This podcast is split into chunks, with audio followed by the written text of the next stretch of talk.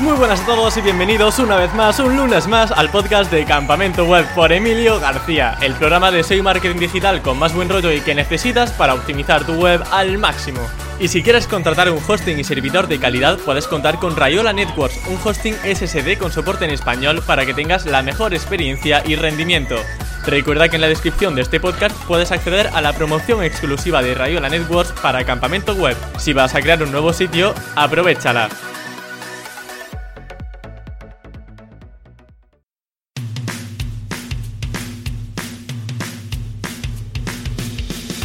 Después del pequeño parón de septiembre, hoy volvemos con un nuevo programa en el que hablaremos de nichos SEO, un tema que sé que a muchos de vosotros os encanta y a mí, por supuesto.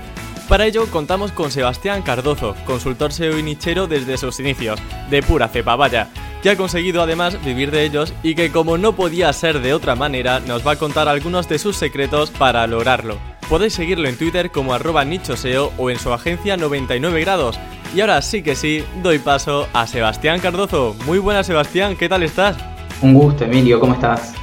Pues muy bien, aquí volviendo de vacaciones. Yo no sé si por allí tenéis eh, muchas vacaciones de verano. Nada, ¿no? Habéis no, Acordate que al estar en Uruguay es, el universo mío es opuesto. O sea, yo estoy en invierno muriéndome de frío, en este momento está lloviendo, por ejemplo. Jo, eh, te tengo envidia, pero por otra parte digo, luego cuando tenga invierno querré verano, así que no sé muy bien qué pensar. La historia de la vida de todos, sí, sí, sí. Efectivamente, pero bueno, todo bien, ¿no? Por el momento eh, seguimos vivos, aprendiendo mucho marketing, haciendo mucho SEO, imagino. Sí, sí, por suerte sí. Eh, con mucho trabajo en la agencia, con los nichos, con muchas ideas nuevas y con muchas cosas que también quiero probar y que, bueno, como hablábamos hace un ratito, no me da el tiempo, pero bueno, hay que hacer, priorizar y, ver qué hacer. Bueno, yo sé que ahora mismo, por ejemplo, tienes mucho foco en la agencia en la que diriges actualmente, pero tu nick de Twitter se llama Nichoseo. Así que a mí no me mientas, que yo sé que tienes muchos nichos eh, y sobre todo vamos a hablar mucho sobre monetización. Vamos a ver cómo hacer contenidos excelentes, cómo conseguir el máximo rendimiento, porque yo sé que de eso sabes mucho. De hecho, te empecé a seguir hace años cuando tenías ese blog de Nichoseo y me hace mucha ilusión tenerte hoy aquí porque vamos a poder hablar de uno de esos puntos fuertes y que a mucha gente seguramente también le suscite mucho interés. Hay una cosa muy interesante. Eh, cuando yo hablé contigo hace poquito, te pregunté sobre cuáles eran tus mayores logros, me dijiste un dato que a mí de verdad, digo, es que, vamos, te voy a poner una coronita como el rey del SEO, el rey de los nichos, porque fue increíble. Me dijiste que habías logrado que el 70% de tus nichos han funcionado en cuanto a ganancias. Yo no sé, Sebastián, ¿haces magia negra o algo así? Porque yo no me lo explico. Igual Obviamente es un dato que, es verdad, eh, aproximadamente el 70% de los nichos han generado ganancias, pero también hoy en día mi elección de los nichos hace que descarte el 90% de los que yo voy a, voy a seguir. Entonces ahí está la clave. Obviamente, si me comparan con otro SEO que hizo mil nichos, no estoy ni cerca de ese monto. Debo tener entre 50 y 60 nichos en, o debo haber hecho entre 50 y 60 nichos a lo largo del tiempo y obviamente de ahí sale que he tenido éxito porque la verdad después me, he concentrado en el keyword research y me he concentrado en investigar a full sobre ese nicho. Es como que siento que me tengo que, apasionar por ese tema, porque, que estar orgulloso del contenido que voy a crear y de pensar en el usuario. Y todo eso hace que me, me concentre, que, que con el equipo de redactores nos concentremos de tal manera que querramos sacar el mejor contenido posible. Y eso es lo que logra esos resultados. Eh, imagino que también lograste vivir de tus nichos. No sé si actualmente con la agencia, porque ya son muchos focos, pero en ese momento podía ganar de, podía vivir de ello, ¿no? Sí, si quería podía seguir en eso y vivir de ello, pero no me hacía del todo. A ver, me hace feliz, pero el, la agencia me hace mucho más feliz. El equipo de trabajo que, que tenemos, ya somos eh, ocho personas acá en Uruguay trabajando todos juntos. Y nada, esas son las cosas que, me gustan, los desafíos. Eh, obviamente hay cosas buenas y malas de manejar clientes. Eh, me acuerdo un dicho que no me acuerdo quién lo había dicho, vale la redundancia, de que si querés hacer SEO o marketing digital, no pongas una agencia de SEO de marketing digital, porque te va a consumir el tiempo en gestión de clientes, en facturación, en analizar eh, estrategias.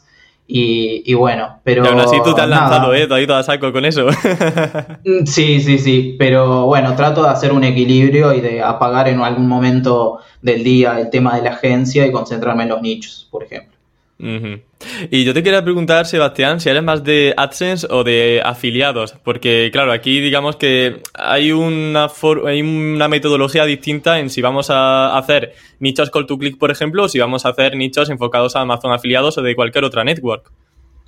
Sí, eh, siempre fui de, de, AdSense, siempre fue la plataforma en la que siempre quise entrar y ver mis ganancias, pero últimamente me he estado transformando en un en, el mundo de afiliados y le he encontrado el gustito, no solo a Amazon, sino también eh, a hacer marketing de afiliados, es decir, promocionar herramientas o cosas que yo de verdad recomiendo, las uso en, mi día a día, sobre todo herramientas de marketing, de SEO y de productividad, recomendarlas y sentirme que de verdad estoy ayudando a la gente con esa recomendación. Eso es lo que me gusta también, que solo hago marketing de afiliados de herramientas en las que verdaderamente creo.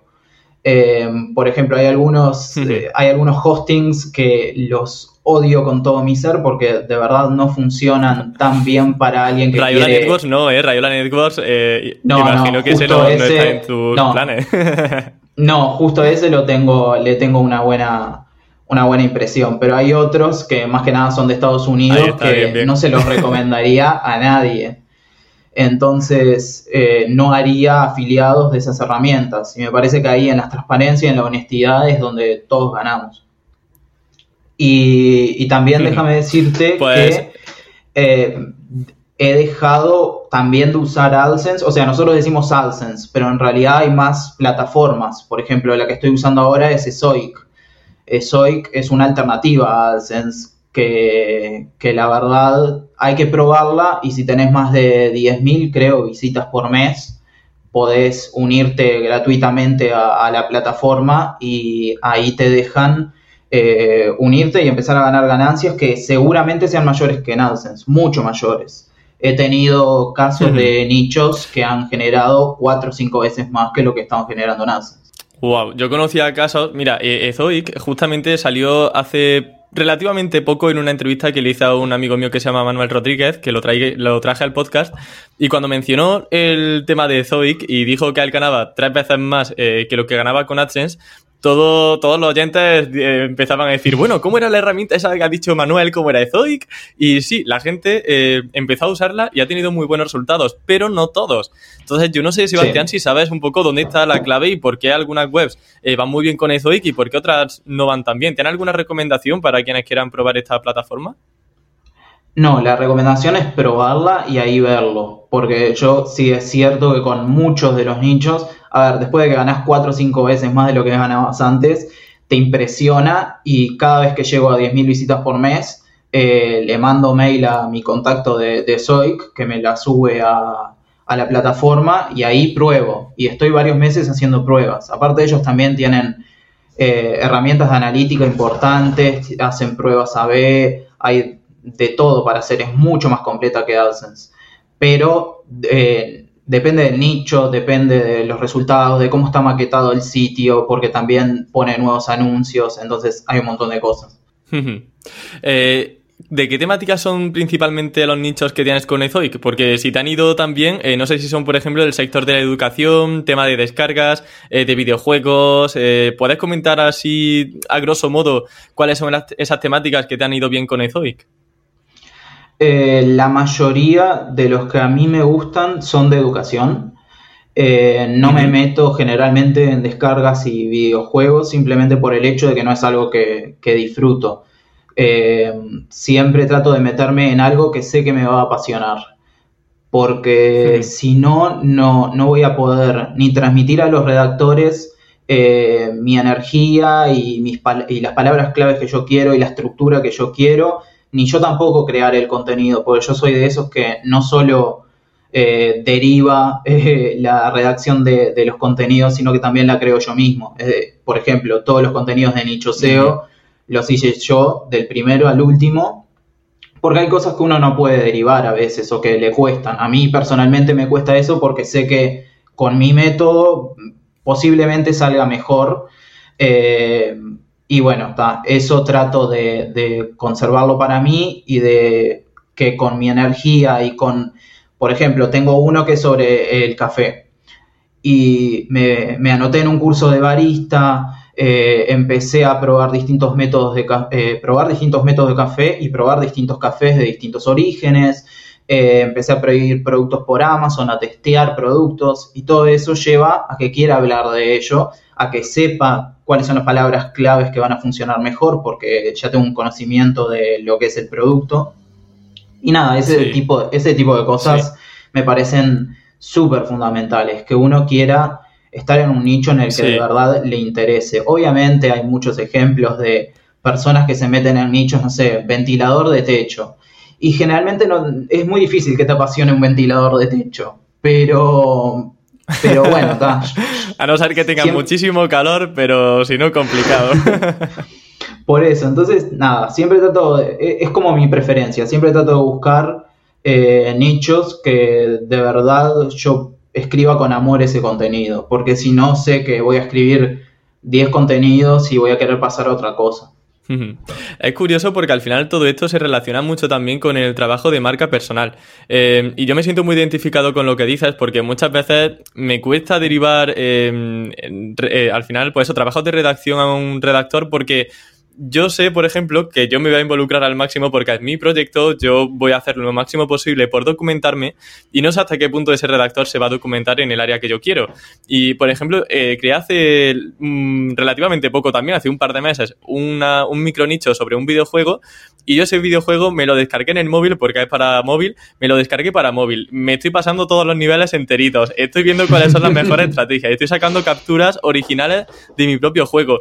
Es decir, estoy como construyendo una marca personal de cero de un nicho que a mí personalmente tampoco es que me apasione, pero sí que al menos le veo rentabilidad y estoy intentando ser realmente experto en esa temática. Y me da un poco de coraje, Sebastián, ¿eh? porque estoy viendo que estamos haciendo lo que Google quiere y no estoy haciendo ninguna triquiñuela. Digo, eh, yo qué sé, eh, podría posicionar también eh, sin ser experto, pero no, Google se está saliendo con la suya y es verdad que yo al menos me siento también más reconfortado y me siento más seguro posicionando una web que, sé que está bien hecha y que tiene un contenido de calidad que tanto suena ¿no? y resuena en conferencias de marketing, a contratar un contenido que no sé el día de mañana si realmente va a ser útil o si va a caer en posiciones. Sí, o que incluso puede ser una pérdida de tiempo.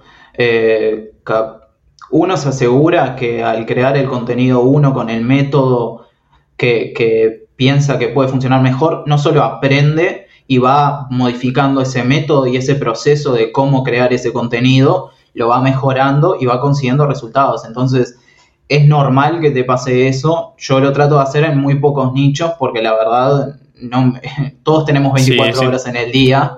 Sí, no te abrumas. No, y aparte que otra cosa de las que me gusta muchísimo es la promoción de los contenidos. Para mí, yo siempre digo que el 50% mm. es la creación del contenido y el otro 50% es la promoción del contenido. Es decir, y con promoción no me refiero solamente a, publicarlo en redes sociales y dejar que pase la magia, sino eh, estar en contacto con otros que estén en el nicho, eh, hacer tweets relacionados con eso, eh, bueno, buscar oportunidades de enlace y todo lo que sabemos. Comentas también que te relacionas con gente que es de ese sector, ¿no? Que tiene también páginas web relacionadas con tu temática. Mm, eh, imagino que el primer contacto es meramente un correo, algo muy simple, pero ¿cuáles suelen ser las formas de conseguir sinergias con, eso, con esos autores? Es que al igual que con el contenido, tiene que salir desde adentro. y, no quiero sonar como muy eh, evangélico y, muy buena persona, pero los contenidos y las bueno, relaciones... Se va a muy buena persona, se dice y no pasa nada. Será un ángel, se dice. no, pero las, eh, o sea, los emails sí son un primer contacto, pero después trato de interesarme por lo que está haciendo la otra persona, ya sea alguien que tiene una web o alguien que tiene un proyecto, no sé, es influencer en Instagram o lo que sea, pero trato de interesarme, de seguirlos, de estar en contacto permanente y después, quieras o no, te vas dando cuenta de que vas encontrando muchas cosas en común con esas personas, vas aprendiendo y eso me lleva a mejorar mis contenidos también. Entonces es todo como un círculo de mejora y optimización de contenido y, con tener más relaciones que, ayudan y que están buenas. Entonces, sí, ah, mando un primer mail o, un primer tweet o un primer mensaje privado, pero después sigo el contacto y trato de que sea permanente y de que de verdad vean el valor que yo estoy transmitiendo con mi web. Y luego el enlace gratis, eso cuando va, cuando te pone la gente el enlace gratis en su página web, o no sucede nunca. Me parece que eh, no, sucede, sí, pero, pero lo que pasa es que depende de la persona y depende de, Hay veces que me he comunicado simplemente y se dan cuenta que los dos tenemos una página web y, dicen, ok, eh, tratemos de hacer algo.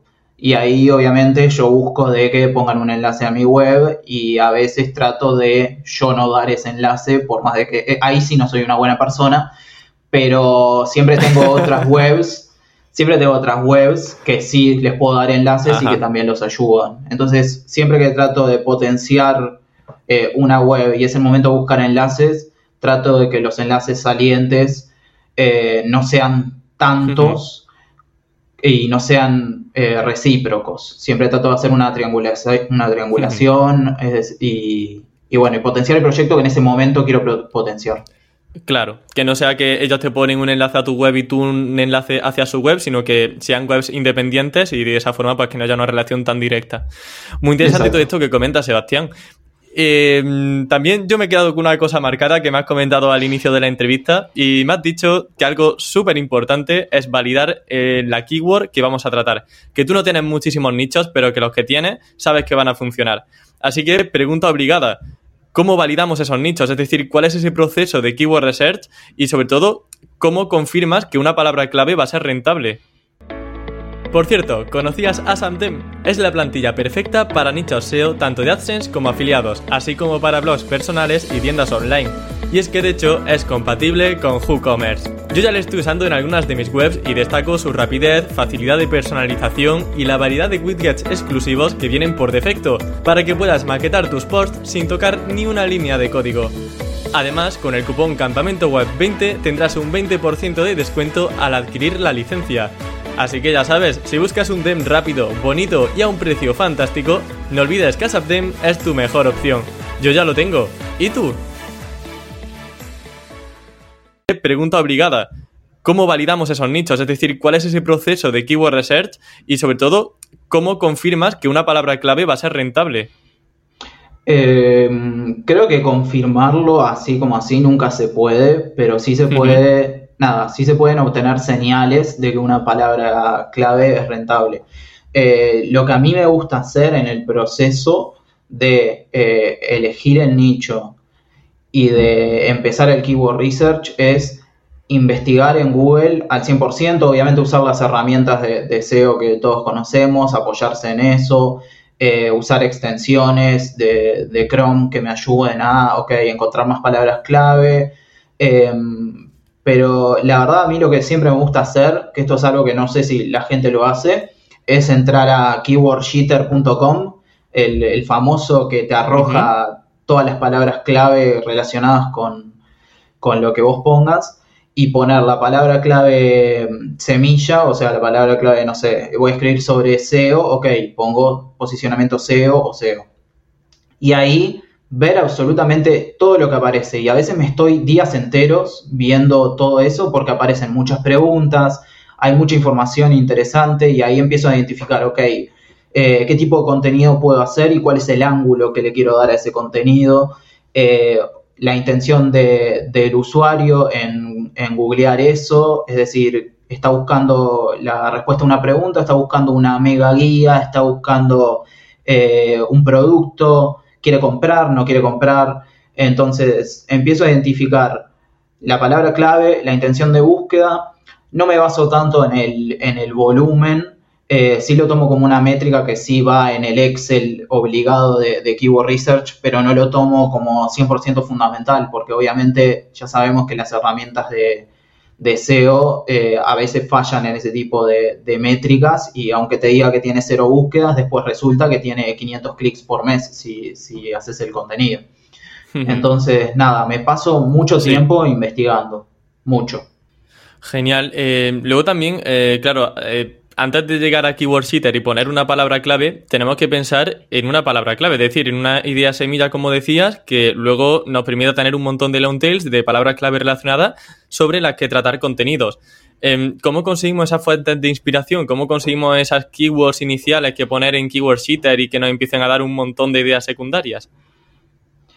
Em, yo también lo hago ahí también por los métodos que a mí me motivan. Ejemplo, el otro día ¿Cuándo fue? No sé, hace, un, hace unos meses empecé a interesarme a raíz de que en TikTok aparecían eh, estos de España que, tomaban bebidas energéticas y que parece y que te saltan todo el tiempo. Y empecé a interesarme por ese tema, empecé a, bueno, desde antes ya tomaba Monster, por ejemplo, entonces empecé a ver, ok, ¿se puede crear un nicho de bebidas energizantes?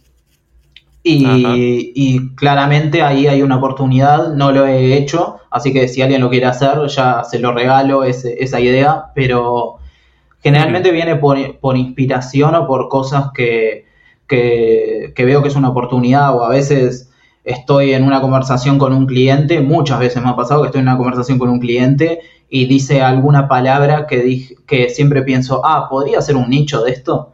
Y ahí me pongo a investigar y veo si, si es posible o no. Pero la verdad que la inspiración sale de todos lados, de, Twitter, de Pinterest, de todos lados. Y pienso, eh, ahí sí que no tengo como un método, un proceso. Eh, simplemente las ideas me las voy encontrando y no fuerzo ese proceso de que, ok, ¿qué puedo hacer ahora? Trato de que venga natural. Genial. Eh, pero luego, ¿cómo validamos esa palabra clave? Porque, claro, imagínate, eh, pensamos en bebida energética, como decías antes, ¿cuál es ese proceso para intuir si esa keyword nos va a ser rentable o no? ¿Hay algún indicio que te diga, vale, pues esto va a generar dinero o no? Eh, mejor me voy a otra palabra clave. Sí, en realidad lo que siempre miro, esto lo pongo en un peldaño y el resto lo pongo en otro escalón, que es la competencia que hay en las SERPs. Es como el, no solo es lo que más miro, sino es lo que me da indicios de que, ok, las palabras claves principales de este nicho eh, no son tan competitivas. Eh, y eso simplemente se realiza con una búsqueda en Google y, darse cuenta de cuáles son los resultados. Y después de que haces varios nichos, ya te vas dando cuenta de cuándo hay una oportunidad o no. Si aparece Facebook, o si aparece Quora, o si aparece una búsqueda relacionada en la primera página, y seguramente hay oportunidades para posicionarse con un blog de ese nicho. Eh, entonces, siempre me baso en, en, ok, este nicho es mortal, o sea, si yo entro acá, ¿me puedo posicionar o no? Eh, si lo puedo hacer en el mediano o corto plazo, eh, lo analizo seriamente y después paso a buscar otras cosas como, ok, ¿es lo suficientemente grande como para ser un nicho de esto o tengo que hacer un micro nicho y no le doy tanta importancia? Eh, y ahí voy analizando otras, otras cositas. Claro, algo muy interesante, eh, corrígeme si no estás de acuerdo conmigo, pero eh, es ver, como bien dices, la competencia y si ves, por ejemplo, nichos de tu temática que ya se han creado para esa palabra clave, y sobre todo esos nichos, si ya tienen contenido publicado, imagínate, entramos en una web de, bebidas energéticas que lleva publicando desde 2018 hasta día de hoy de forma continua. Eso nos está indicando algo súper interesante y es que esa persona está recibiendo ingresos con ese sitio porque de lo contrario ya hubiese abandonado ese blog. O sea, si, es un sitio activo desde hace muchos años y esa, esa web tiene contenido que se está continuamente actualizando, ahí tenemos un indicio perfecto de que es un nicho que probablemente sea muy rentable. Sí, sí. Em, igualmente, nada, no, no, pienso que también tengo que buscar más de, un ejemplo, ¿no? O sea, ok, esa persona que vos no mencionaste está desde el 2018 publicando, pero solo eso no me alcanza. Sí es un indicio, pero la verdad necesito ver, ok, ¿cuántos competidores más tengo?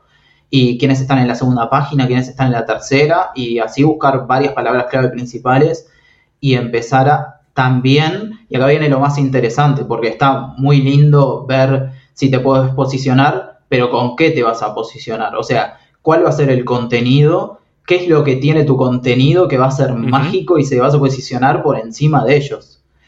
Y ahí es cuando entra, para mí, los diferenciales que un blog o, una web tiene que tener. Y ahí yo siempre hablo de el ángulo que le das a tu contenido. Es decir, eh, no sé, un contenido de auditoría SEO, que por ejemplo es uno que, yo he hecho. Eh, no solo hago el, el, contenido auditoría SEO, también te voy a regalar una plantilla simple, gratuita, simplemente porque haya llegado hasta el final de leer el contenido y obviamente te lo menciono en la introducción, pero también hay que hacer el paso extra o buscar la otra forma de que ese contenido se posicione. Y hay un ejemplo muy lindo que escribí un artículo reciente sobre eso, que es la palabra clave Blogspot. Eh, viste que Blogspot es lo mismo que Blogger, es... Eh, entonces, sí. Si vos buscas esa palabra clave, te saltan distintos Blogspot. Lo que yo hice fue crear un contenido de por qué no hay que usar Blogspot. O sea, el título, el, título SEO es por qué no en mayúscula hay que usar Blogspot. Entonces, es un ángulo diferente a la gente. Ok, hay que usar Blogspot. Pues el, típico contenido que la gente crea o que el SEO crea es Blogspot, dos puntos. ¿Qué es? Ventajas, características. 2021. Eh, Ese es el típico título SEO que todo el mundo crea. Pero lo que yo hice fue, ok, te doy y la además en tercera posición, ¿eh? O sea... Sí. Sí, sí, de ahí tengo un montón de clics. Si busco Blogspot, ahí estás tercero, ¿eh? eh de hecho, está muy curioso porque hay un debate interesante entre los SEOs que comentaban que el sentimiento negativo como que hacía más propenso el posicionamiento en las SERPs. Yo no sé si esto lo has, eh, lo has notado, pero yo, por ejemplo, para, sobre todo, eh, webs no tan bueno, sí, afiliación, informativas, que hablan de algún producto, eh, yo creo que a veces Google sí que le da más caña a, artículos que empiezan con un no, con, con, algo sorprendente y un poquito más clickbait quizá, que otros que son un poco más simples y más neutros, como lo que decías de poner blogspot, dos puntos, qué es y opiniones quizá. ¿Tú esto lo has notado también en, en las SERPs? Sí, sin duda. Y también eso lleva a que tengas que pensar muchísimo más cuál va a ser, el, eh, ya no es solo hablar de una herramienta o hablar de siete tips de marketing digital, no, ahora hay que buscarle, hay que estar prestándole mucho más atención al título que vas a poner y a cómo vas a estructurar ese contenido. Y eso lo hace mucho más complejo para nosotros, pero también lo hace mucho más emocionante, que puedas conseguir los resultados y que te puedas diferenciar. Y a mí, eso de diferenciarme, para mí es, siempre tiene que ser lo, lo más importante. De hecho, eh, bueno, lleva ya saliendo de este tema durante la entrevista ya desde, unos minutos. Eh, justamente te iba a mencionar que eso, que era muy meticuloso a la hora de redactar contenidos para dejarte el on-site perfecto. Y en un tweet mencionabas que te gusta hacer contenidos que te hagan sentir orgulloso y que ayuden al usuario, tal y como estabas mencionando ahora mismo. De hecho, yo te quería preguntar si podrías listarnos algunos detalles, algunos consejos que hacen que ese contenido sea el mejor. No sé si, por ejemplo, maquetas artículos como nadie, con listados, y utilizan muchos colores, eh, no sé, detallitos y consejos que nos puedan ayudar a hacer un contenido eh, muy, muy interesante. Sí, ahí la, la maquetación es fundamental. Eh, y que no sea una simple plantilla de, WordPress que instalamos y que no tenga gracia. Para mí es fundamental el branding, por eso mismo con, con, con, los nichos aprovecho el equipo que tengo en la agencia de marketing y a veces me ayudan a pensar, ok, qué logo puedo usar, qué colores puedo usar y ya hago un brand book, una, una identidad de marca de ese nicho para que de verdad sea algo presentable. No solo para que después lo pruebe AdSense, sino también para de verdad decir esto es una marca y, creérmelo y hacérselo creer al mundo.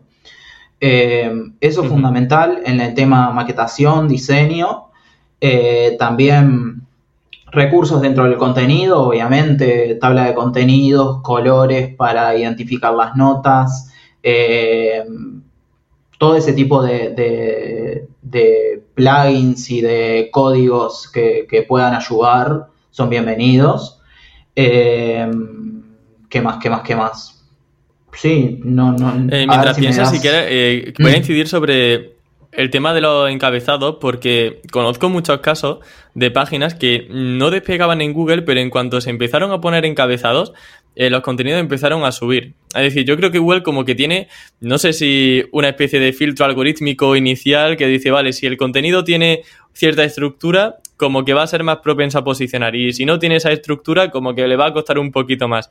Eh, no sé hasta qué punto es un factor de ranking directo, pero lo he visto ya muchas veces de forma bastante clara eh, que un contenido que no tiene un simple H2 es muy difícil que posicione con respecto a otro que sí que cuida la maquetación y simplemente con tener ya un H2 ya hay una mejoría en cuanto al posicionamiento. Eh, quizá por eso, porque Google detecta que hay un mínimo em, de contenido, también un mínimo esfuerzo por hacer eh, las cosas bien y por estructurar todo lo que se presenta. También quizá porque permite que haya mayor diversidad de keywords, a lo mejor puede dar pie a que haya más long tails, pero bueno, en definitiva, lo que comentas es muy interesante. Eh, los headings, eh, yo lo veo una oportunidad también increíble para aportar nuevos, eh, nuevas keywords y ahora de hecho son más importantes que nunca porque ya sabemos que Google está poniendo los títulos de nuestros contenidos en Google. Em, en ocasiones los cambia y pone nuestros encabezados. Es decir, que aunque nosotros tengamos un título personalizado, a lo mejor coge el H1 o el H2 y lo pone como titular dentro de Google. Entonces, pues bueno, muy interesante todo esto que, que comenta. Sí, es que yo eh, en realidad nunca parto de un contenido que no tenga ni H2 ni H3, por ejemplo. siempre tiene que estar, siempre los encabezados tienen que estar. Eh, y sí, es una gran oportunidad para poner palabras, palabras clave. Y lo que a mí me gusta hacer, por ejemplo, es después de un H2, H3, tratar de responder de forma muy concisa a lo que refiere ese encabezado. Ejemplo, ¿Cuáles son las mejores estrategias de, marketing digital? Bueno, el email marketing es muy importante, también tenés que usar esto, esto y esto y esto. Y eso eh, he comprobado que me da eh, mayores chances de, aparecer en Google en los rich snippets, o sea, aparecer con, fragmentos. Y, lo estoy usando todo el tiempo. Eh, cada vez que hago un encabezado siempre pienso, ok, después de encabezado tengo que tratar de responder brevemente la pregunta para ver si Google después lo agarra. Sí, eso es muy estilo Wikipedia. La Wikipedia siempre empieza con la palabra clave y luego un, el verbo siempre es ser eh, o estar y en, de ese modo como que en la primera frase ya te comenta qué es tal concepto, cuál es tal ubicación, quién es tal persona, para que ya en la primera línea tengas una respuesta muy clara y muy concisa. Y claro, eso es justo lo que Google premia con los rich snippets, con esos fragmentos enriquecidos que estamos viendo cada vez más, también conocidos como resultado cero. Eso tiene ya más nombres que, vamos, que, todo, vamos. Hay más, nombres para rich snippets que Pokémon ya casi. Sí, sí, no, me parece que no tanto, pero, pero sí. sí, los Pokémon la verdad que llevan ventaja, muchos años ya. sí, sí, demasiado. Y bueno, Sebastián, em, dentro de la parte del contenido también hay que tener cuidado con las imágenes, porque nos puede caer también una multa de 700 dólares, ¿no? ¿Te suena de, algo esto? Sí, me suena, me suena. Igual eh, eh, eh, ese es, ese es el problema más reciente que, que he tenido, que a veces me asombra cómo no dejamos de aprender. O sea, eh, podemos volvernos expertos en una temática o ser bastante avanzados, pero podemos volver a caer en los mismos errores básicos que aprendimos desde el primer momento que leímos sobre ese tema. Eh, ahí la historia fue que eh, una redactora estaba haciendo los contenidos y, y no sé por qué agarró una imagen que era de Google Sí, eh, que obviamente es algo que, no se puede hacer, siempre hay que ir a, bancos de imágenes o tratar de sacar capturas de pantalla o cosas que sean de nuestra autoría. Y, después ese cliente eh, recibió un comunicado de Reuters, o sea, esta, esta compañía de medios importantísima, de que estaba usando imágenes que no podía. Y, lo, y aparte fue, eh, estás usando esta imagen, no solo tenés que quitarla, sino también me tenés que pagar una multa de 700 dólares. Y, obviamente eh, mi cliente pensaba que yo no iba a afrontar eh, esa multa, pensaba que lo tenía que hacer él. Entonces se quedó muy contento cuando le dije, no, no te preocupes, eso me corresponde a mí porque es una falta de, cuidado mío y, y, listo, no te preocupes. Y bueno, se quedó muy contento después.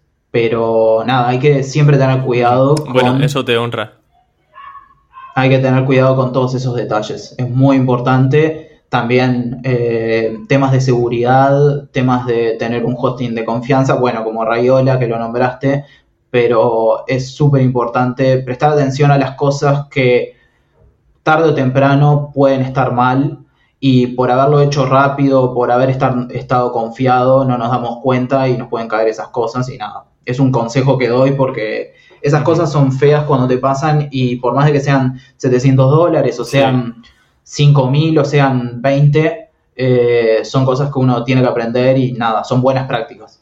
Pero a mí me sorprende mucho, o sea, ¿no te dieron ningún aviso? ¿Fue directamente ya...? Porque a mí me han contactado, por ejemplo, por tema de copyright en alguna ocasión, pero siempre me han dado como un chance, ¿no? A poder cambiar la imagen y luego ya si no respondía a lo que sea, pues ya si te dicen, venga, vamos a juzgados o paga tal multa.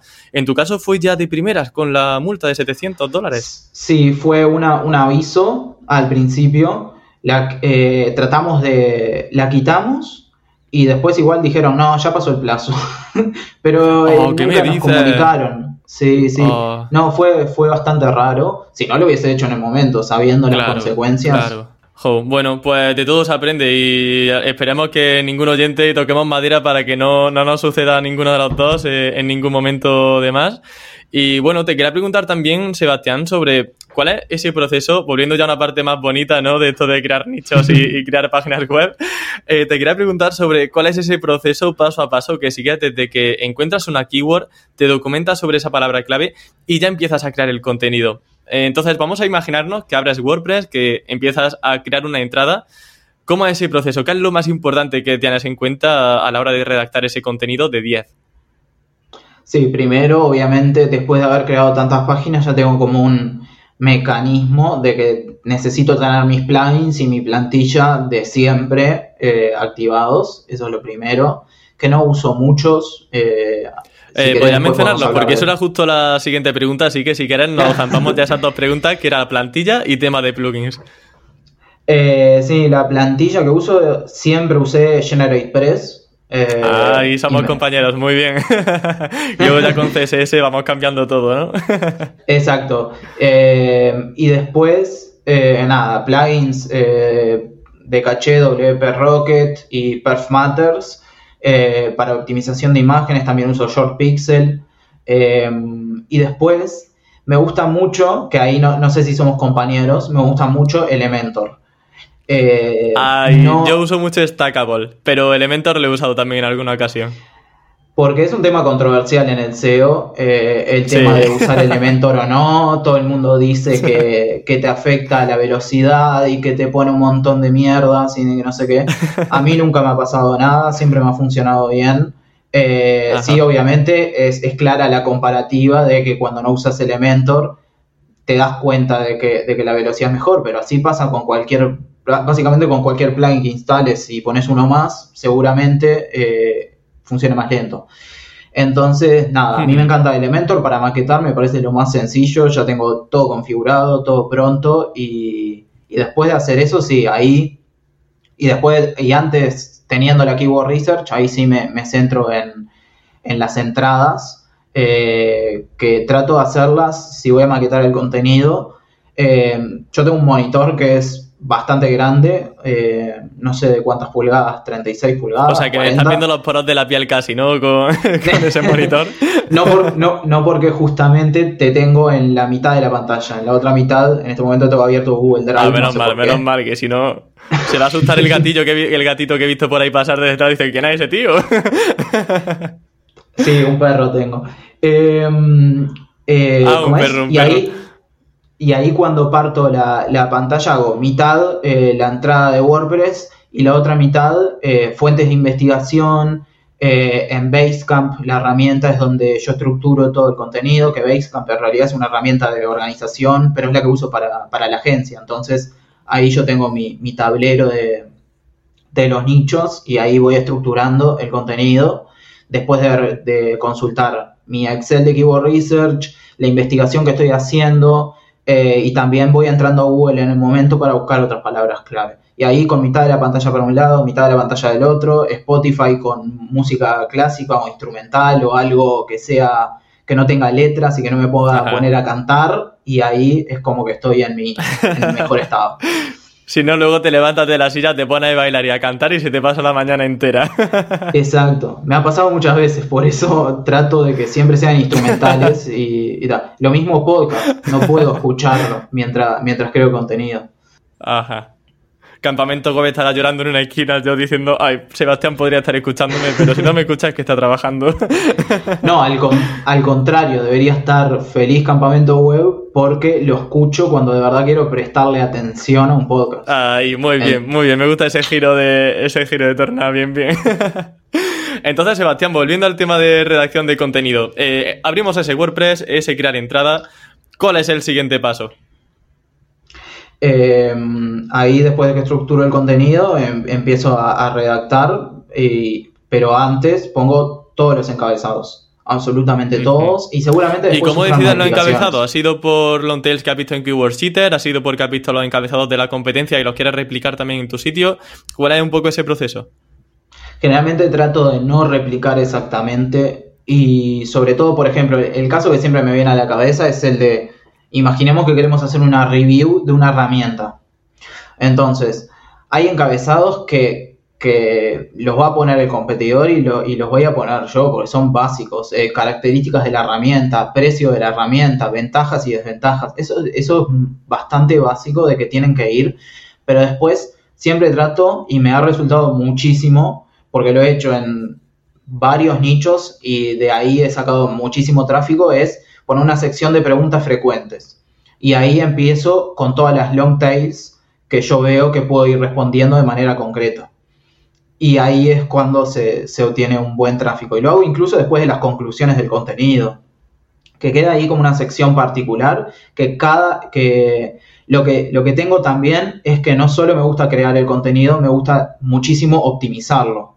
Entonces entro a Surfer SEO y veo, ok, ¿qué, otras posibilidades tengo para seguir sumando keywords al contenido y seguir sumando otras secciones. Y se, generalmente en la sección de preguntas frecuentes es la que más con el tiempo se va actualizando, porque ahí voy agregando, ah, podría haber agregado esta pregunta eh, en esa sección. Voy y en un párrafo que escriba bien cortito, ya agrego la keyword y agrego la respuesta. Y sigo ayudando a la gente continuamente. Y eso es lo que de verdad consigue que... Sí. Me encanta. Eh, has mencionado también eh, Keyword Surfer, que sé que es una extensión para Google Chrome, eh, pero no es muy conocida. Simplemente quiero que la audiencia sepa eso, que en la descripción del, del vídeo de YouTube y en el podcast, que va a tener todos estos recursos que estamos mencionando, que no se vuelva loca cogiendo papel y boli, que siga trabajando. Si esto si me escuchan mientras trabajan, que no hay ningún problema. Y es que me ha encantado lo que has dicho de, de las preguntas frecuentes, porque es una oportunidad excelente para poner tropecientas mil long tails sin que realmente saturen el contenido, genere eh, mucho peso donde no debería, porque a lo mejor te pone a hacer encabezados y en cada encabezado cinco párrafos y lo que sea. Y con los, eh, las preguntas frecuentes es como que tienes todas las long tails muy bien ordenaditas eh, en un listado de preguntas frecuentes y además em, dan mucho juego porque muchas preguntas que se hacen en Google son eso, en formato pregunta. Así que, qué mejor forma de responder esas preguntas también con formato pregunta en una sección que se llama preguntas frecuentes. O sea, que está todo súper bien conectado, todo, todo, todo genial. Y entonces eso, ¿no? Esa sección, comentas que la vas actualizando de poco en poco, ¿no? Sí, porque para mí si yo quiero crear el mejor contenido posible, y volviendo a ese tweet que yo había hecho de que me quiero sentir orgulloso, si quiero crear el mejor contenido posible, el mejor contenido posible no se crea en uno, dos, tres días de corrido en los que estés concentrado, lo mismo que el mejor ebook o el mejor video o el mejor curso. Eh, la razón por la que yo hasta el momento, por ejemplo, no he creado cursos o no he abierto un canal de YouTube, que, que próximamente lo voy a hacer, pero es simplemente porque estoy seguro de que voy a grabar un video y soy tan perfeccionista de que ese video con el tiempo voy a querer modificarlo, mejorarlo y bueno, va a haber que hacer otro video. Entonces, eh, nada, eso eh, no, sé si estaré loco, pero quiero siempre darle lo mejor posible a, la persona que me esté leyendo o escuchando o viendo.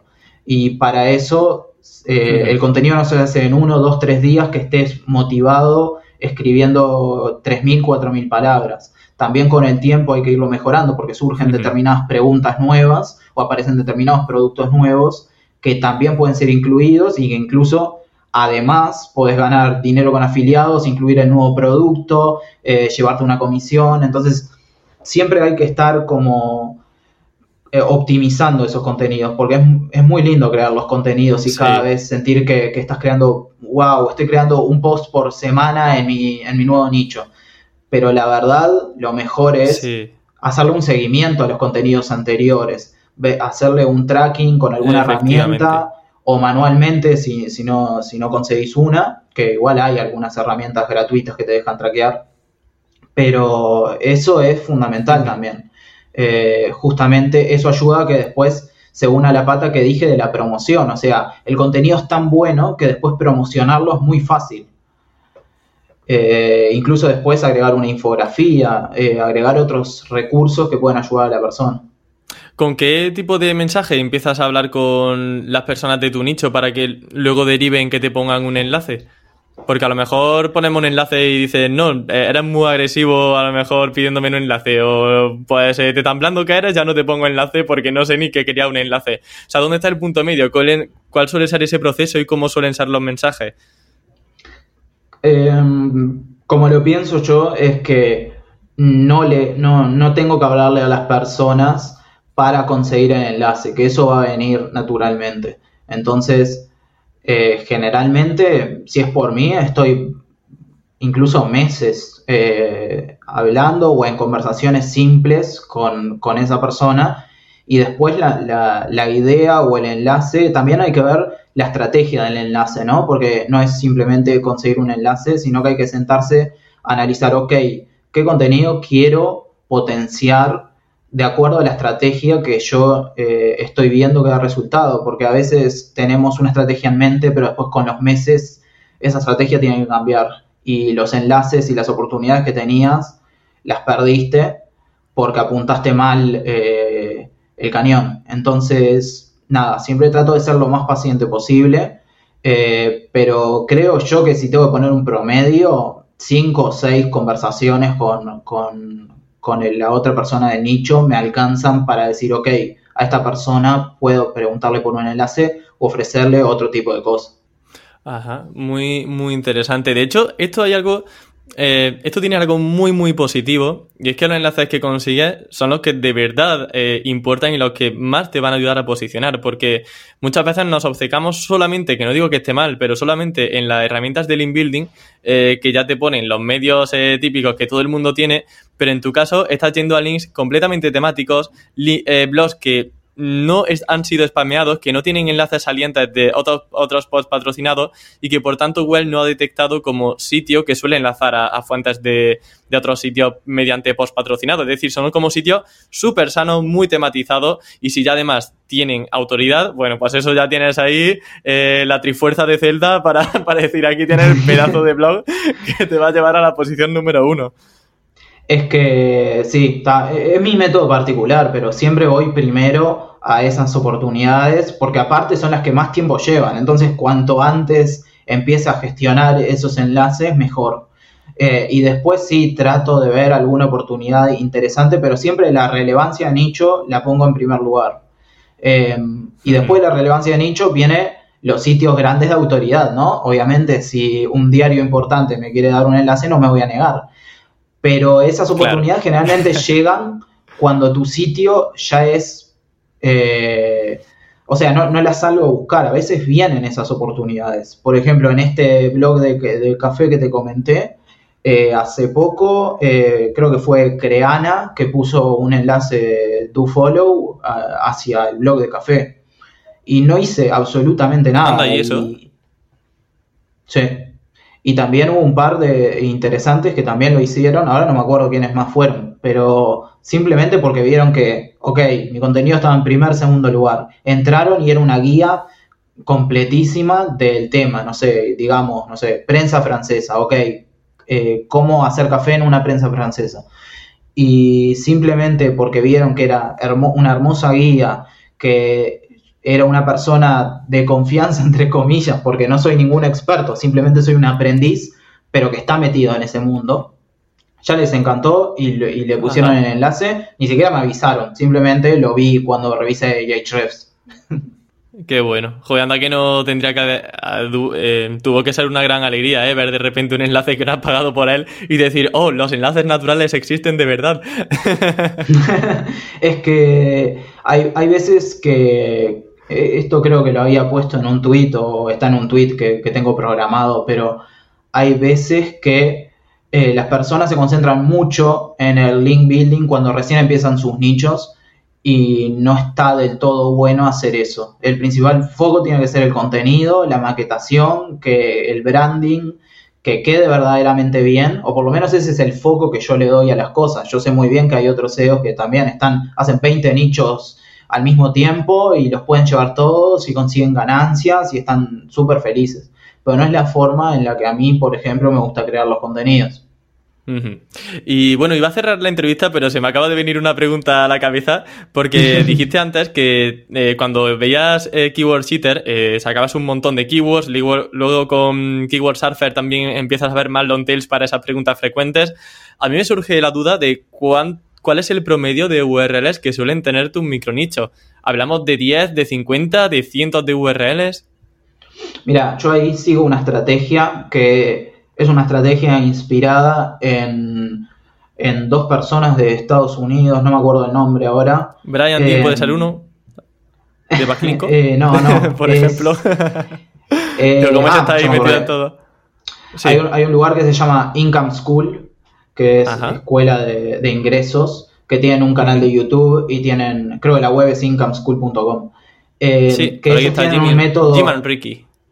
Ahí va, tienen un método particular eh, el cual yo compré porque tienen un, curso, pero que es como, no me acuerdo si es 60 u 80 días en los que le metes al nicho todos los días.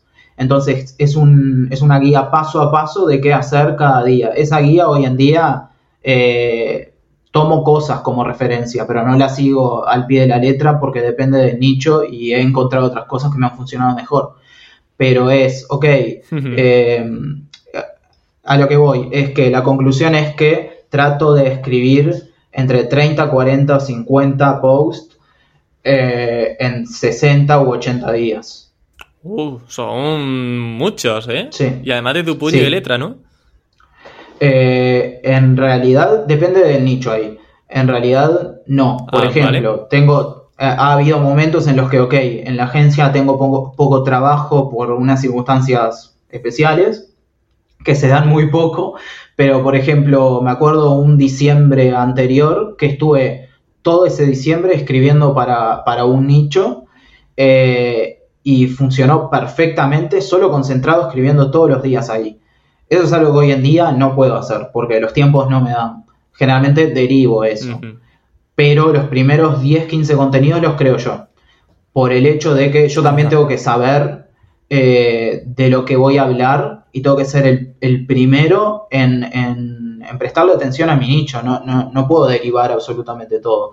O al menos es como yo lo veo. Prefiero eh, prestarle atención, decir, ok, empezar a conocerlo, empezar a familiarizarme y después lo derivo y ya incluso a los redactores les puedo dar otras eh, características y les puedo contar otras cosas de enlazar esto, hace esto, eh, modifica acá, ten en cuenta esto, lo que vi que funciona es esto, etcétera, etcétera. Entonces, eh, nada, es importante crear contenido, sí, porque ya te digo, son como prácticamente un contenido al día, de aproximadamente 800.000 palabras, depende de, de cuál sea la keyword. 800.000, no, no, 800, entre 800 y 1000 palabras, ¿no? Sí, 800. me ve el Quijote, vamos, en cada blog. Bueno, ahora estoy por. Esto, te, lo, te, lo, cuento esto. Ahora estoy. Escribí una guía que, la llevo hace tiempo escribiendo y son 25.000 palabras. Pero lo voy a dejar para que sea un ebook uh, aparte. Y, no lo voy a no lo voy a publicar porque se me va me parece que se me va a romper la web si lo publico. Va a pesar más que un vídeo de 4 de 4 gigas eh sí sí sí. El WordPress bueno, Sebastián, pues eh, la entrevista termina aquí. Te agradezco muchísimo que hayas pasado por Campamento Web. Como te dije, yo te seguía desde hace años y ha sido un verdadero placer hablar ahora contigo en persona y hablar un poco pues, de esa pasión que tenemos ¿no? de los nichos y del SEO. Así que muchas gracias por pasarte y que vaya todo súper bien. No, gracias a vos, Emilio, gracias a, todos los que van a ver este video. Eh, cualquier duda, cualquier sugerencia que tengan, eh, nada, los invito a que, me la manden por mail. Yo siempre estoy dispuesto, mientras tenga tiempo, a responder absolutamente todos los mails para todos los que estén interesados, no solo en aprender SEO, sino también que tengan algunas dudas de métodos, de procesos, porque la verdad me encanta ayudar y me metí también en el SEO por esto, ¿no? O sea, para que sea una comunidad que va para adelante y, que se ayuda entre sí. Y eso es súper importante y me parece importante también transmitirlo acá en cada una de las entrevistas que, haga o en el canal de YouTube que tenga o lo que sea. Qué bueno, Sebastián. Pues muy bonitas palabras, eh, un cierre redondo. Y lo dicho, eh, un abrazo muy fuerte y ojalá nos veamos pronto. Abrazo, Emilio. Muchas gracias. Gracias. Adiós.